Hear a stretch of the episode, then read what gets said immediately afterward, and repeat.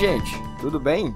Eu sou Olavo Davi e, bem, acabou a temporada das minhas férias, acabou minha temporada de descanso, mas antes de mais nada, um ótimo dia, uma ótima tarde, uma ótima noite para você. Eu sou a Julia Keck e vem cá, como é que você tá, hein? Ave Maria, que bom tá de volta, mas é só paulada. Eu até bati o cotovelo aqui, só paulada mesmo, porque eu volto das férias e já caio aqui numa semana decisiva no Congresso. É, meu amigo, dessa vez a agenda econômica ou vai ou racha. E eu vou, eu vou te contar tudo agora, no pé do ouvido.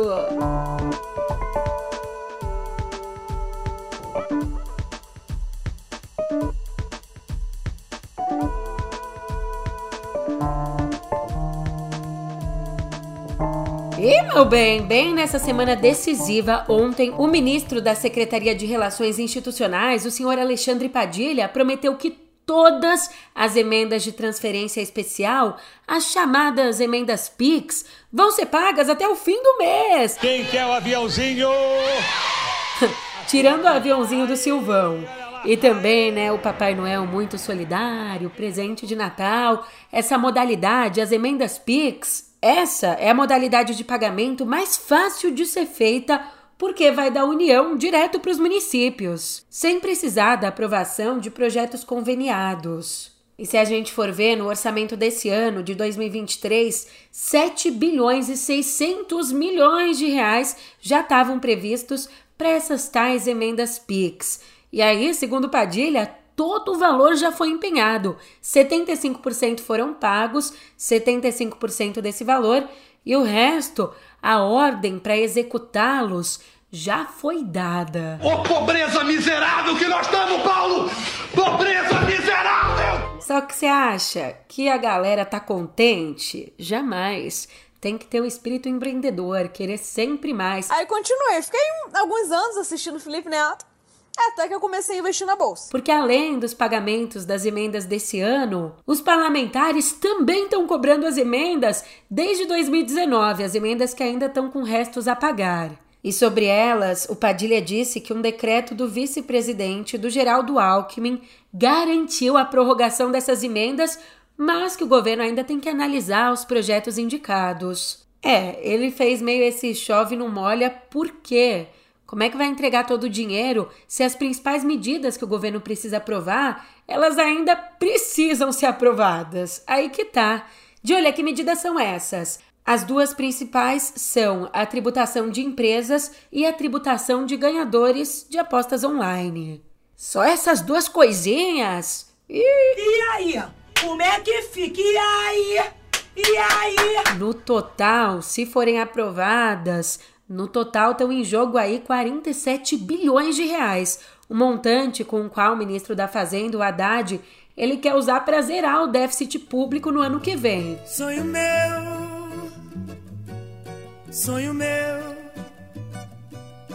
vai buscar quem mora longe, sonho meu.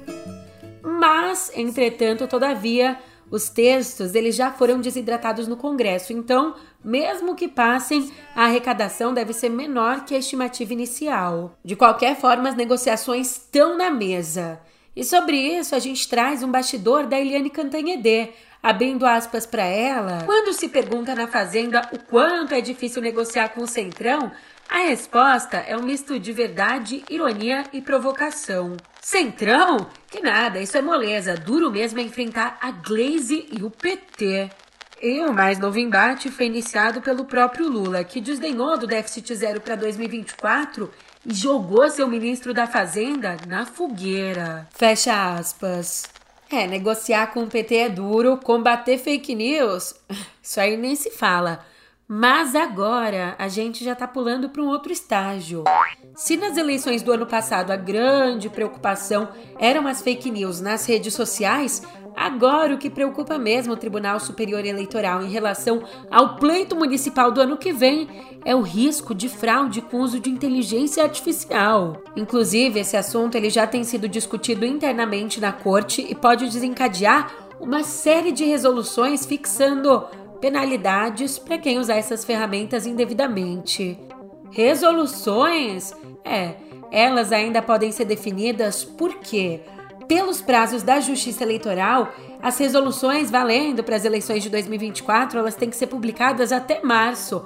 Mas mesmo assim, a ministra Carmen Lúcia, que assume a presidência do TSE antes das eleições, ela já está se antecipando e pretende apresentar logo logo propostas aos colegas. E aqui todo cuidado é pouco, até porque a gente acabou de ver que a inteligência artificial e também as chamadas deepfake acabaram de ser usadas em larga escala nas eleições. As eleições agora dos nossos hermanos argentinos.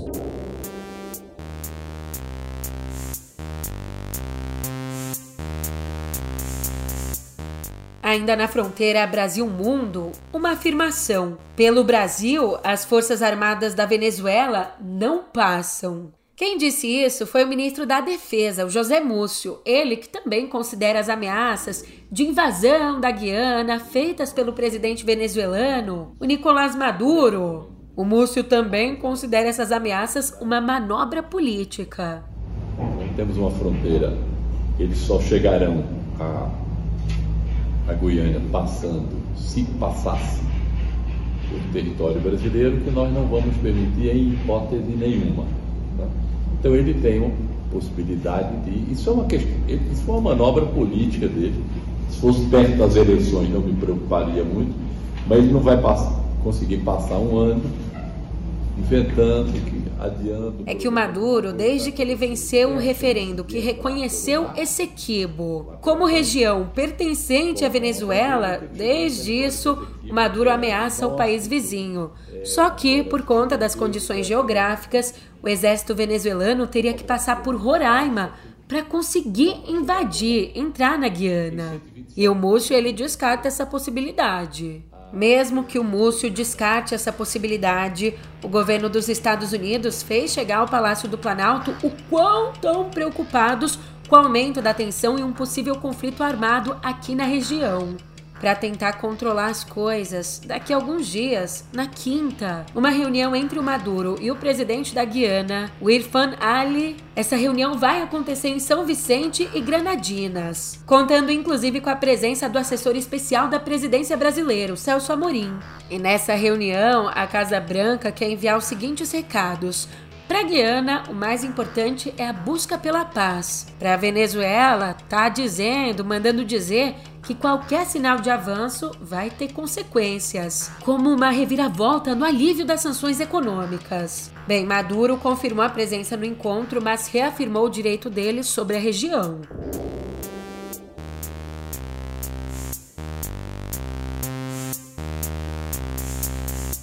E aproveitando que a gente ainda está aqui pela América Latina, o Banco Central da Argentina limitou ontem as operações de câmbio, o que a imprensa local chamou de feriado bancário virtual. Pero sabemos que hoy hay un virtual feriado cambiario, por lo que decretó el Banco Central de esta eh, revisión minuciosa de cada una de las operaciones, sobre todo para los que compran mayorista, para los que necesitan movilizar. A medida condiciona a aprovação do Banco Central às operações com a moeda americana.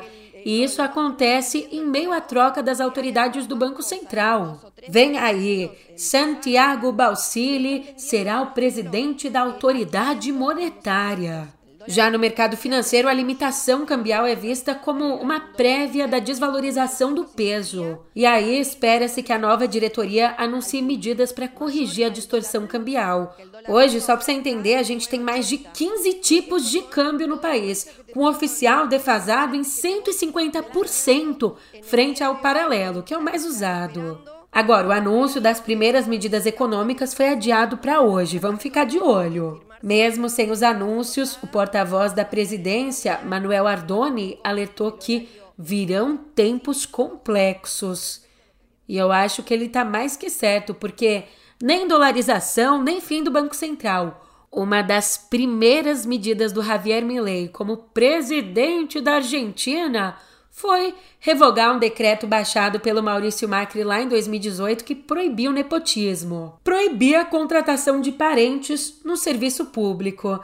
Ah, achou sem vergonha? Calma que tem mais. Logo depois de então invalidar esse decreto, o Milley nomeou a própria irmã, a Karina Milley como secretária-geral do governo e primeira-dama.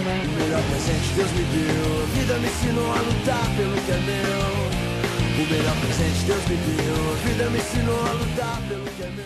Enquanto isso, os outros decretos assinados pelo presidente até agora trataram da reestruturação do governo com a extinção da metade dos 18 ministérios e também a transformação da Casa Civil, comandada por Nicolas Posse, a transformação da Casa Civil numa supergerência, responsável pela gestão dos demais ministérios e também das empresas estatais.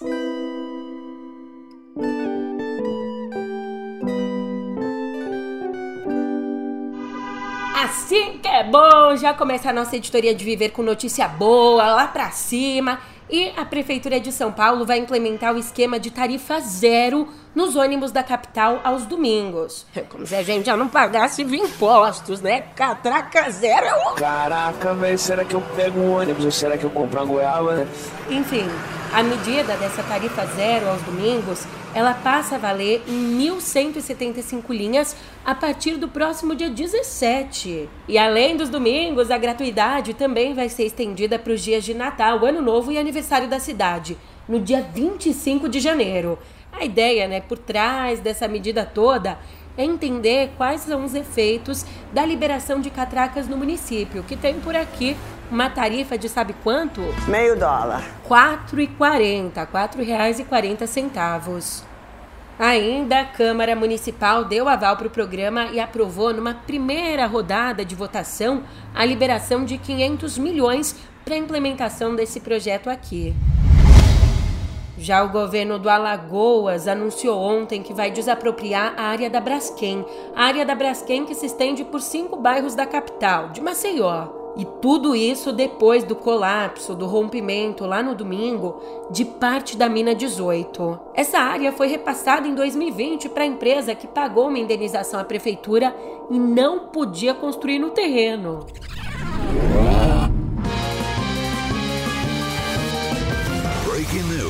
CNN. A gente começa essa edição agora com informações da mina 18 da Braskem, em Maceió, que sofreu um rompimento nessa tarde. A informação foi confirmada nas redes sociais pelo prefeito da capital alagoana, o João Henrique Caldas, e também pela Defesa Civil. Nas redes sociais, o prefeito confirmou o rompimento e disse que a 1h15 da tarde deste domingo, a mina 18 sofreu um rompimento que pôde ser percebido num trecho da Lagoa Mundaú, no bairro do Mutange. Nessa imagem a gente consegue ver. Bem, o governador Paulo Dantas pediu ao Instituto do Meio Ambiente uma avaliação dos danos causados pelo desabamento e pretende transformar a área desapropriada, uma área aí de 3 quilômetros quadrados, num parque ambiental.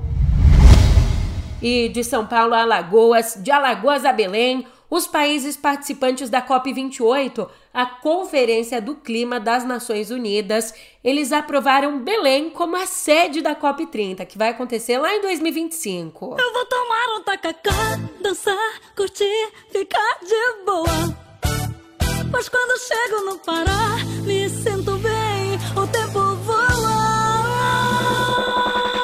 Também. A capital paraense era a única candidata, isso depois que o Brasil lançou a proposta em 2022 e aí ela foi acatada pelos países da América Latina e do Caribe em maio desse ano. Mas vale ressaltar que essa vai ser a primeira COP feita numa cidade amazônica. Só que, claro, antes da COP30 vem a COP29, né? E ela, que acontece no ano que vem, vai ser sediada em Baku, no Azerbaijão. Dessa forma, três grandes produtores de petróleo vão sediar a cúpula do clima em sequência. Imagina só, a galera que detém o petróleo sediando a cúpula do clima. É, o clima, esse clima natalino em que todos somos amigos, todos somos queridos, até o petróleo se junta ao clima. Que maravilha!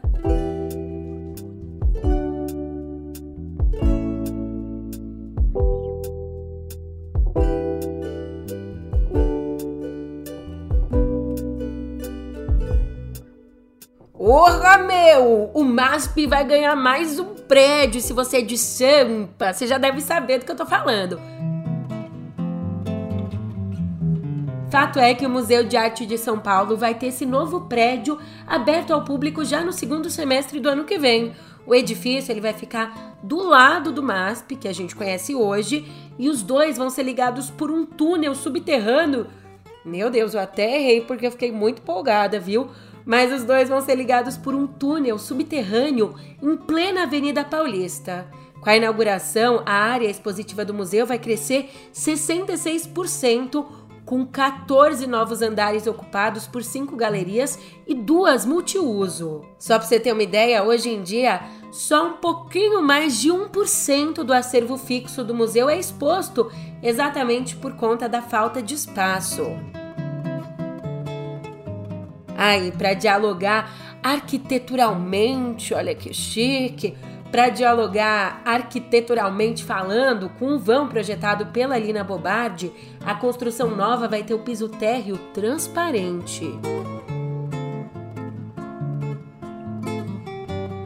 No cinema, o reinado de Barbie continua e agora no Globo de Ouro, que teve a lista de indicados divulgada ontem.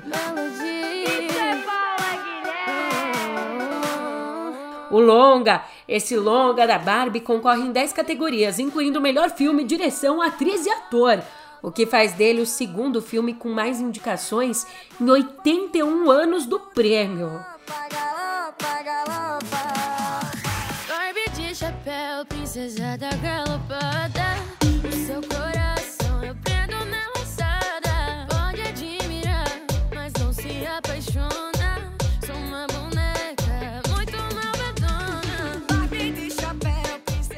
Como, né, a gente vê que o Globo de Ouro, ele divide as categorias entre drama e comédia. Barbie não briga, não bate de frente com Oppenheimer, que foi indicado em oito categorias. Agora, entre as produções para TV e streaming, Succession da HBO lidera com nove indicações para a temporada final, incluindo três dos seis indicados para melhor ator em drama para TV. Quem são eles? Kieran Culkin, Jeremy Strong e Brian Cox. Os vencedores vão ser anunciados já no dia 7 de janeiro, comecinho do ano que vem. E mais notícia do cinema. A atriz e cineasta Lupita Nyong'o vai presidir o júri internacional do próximo Festival de Cinema de Berlim. Vencedora do Oscar de melhor atriz coadjuvante em 2014 por 12 anos de escravidão, ela será a segunda mulher consecutiva na função. Isso, claro, depois do mandato da atriz Kristen Stewart.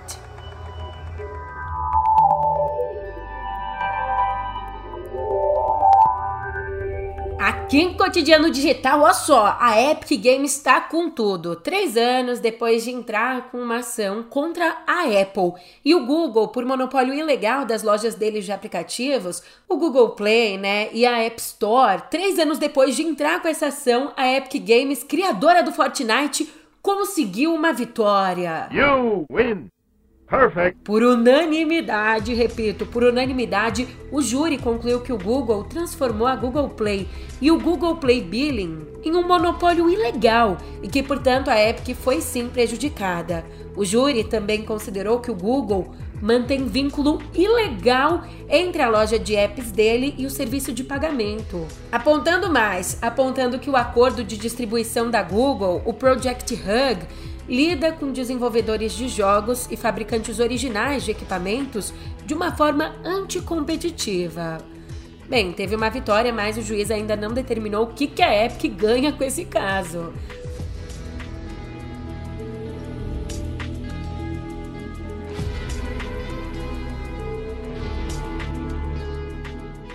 Mas falando em Google, ele divulgou que a gente, nós brasileiros, mais pesquisamos nesse ano. Você tem algum palpite? o que é Golden Shower? Cuida da tua vida! Não, esse foi o palpite do meu namorado, que tá aqui ouvindo podcast. Lá vai o top 5 dos acontecimentos mais pesquisados. Atenção, emissoras da Rede Globo, para o top de 5 segundos. Em quinto lugar, terremoto na Turquia. Quarto, eclipse solar. O terceiro acontecimento mais pesquisado do ano, guerra em Israel e Gaza. O segundo lugar ficou com o submarino desaparecido. E em primeiríssimo lugar, ó que surpresa boa! O acontecimento mais pesquisado foi a Copa do Mundo Feminina. Ponto da mulherada! Mas agora lá vai o top 3 tratando de política, tá?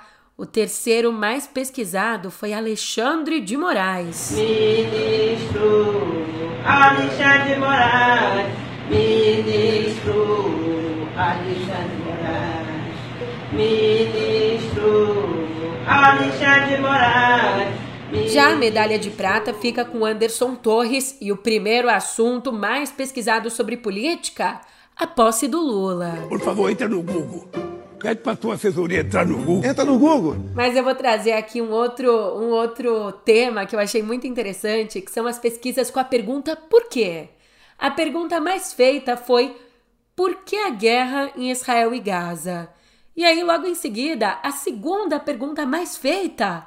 Por que a Raquel Sherazade foi expulsa da fazenda? Desejo a todas inimigas vida longa para que elas vejam cada dia mais nossa vitória. E a terceira mais pesquisada, por que MC Cauã foi preso? É um ano aí cheio de perguntas, de pesquisas, mas é claro também um ano cheio de notícias. Mas como ainda nem o ano, nem o podcast terminou, lá vai mais uma notícia para você. A Uber lançou ontem uma nova modalidade de corridas que vai permitir viagens com cães e gatos. Ó, primeiro, essa opção, o Uber Pet, vai ficar disponível em Curitiba e depois vai ser expandido gradualmente até a próxima semana. Mas fica atento às regras. Só vai poder um animal por corrida, que vai ter que estar acompanhado de um responsável. E para acessar o serviço, você vai ter que usar o Uber Reserve e agendar então essa corrida com pelo menos 30 minutos de antecedência. E para uma maior segurança, a Uber recomenda, essa não é regra, a Uber recomenda que os passageiros transportem os animais dentro de bolsinhas, daquelas caixas de viagem, usando coleira e focinheira. Bem, o uso de toalhas também é recomendado para preservar o veículo. A participação nessa modalidade é opcional aos motoristas parceiros, que devem aceitar, portanto, os novos termos e condições caso queiram aderir. Tem mais uma coisa que é opcional, só que eu ficaria muito feliz. Essa coisa que você, meu amigo, que me escuta, me acompanha o ano todo, você, minha amiga que tá junto, sempre aqui comigo, manda um áudio pro Instagram do meio, diz lá que teve com a gente aqui no pé do ouvido durante esse ano todo. E aí, se você mandar lá, eu tô mexendo os meus pauzinhos aqui para um episódio especial de fim de ano com a sua participação. E se você mandar, se der certo, vou ficar feliz demais da conta.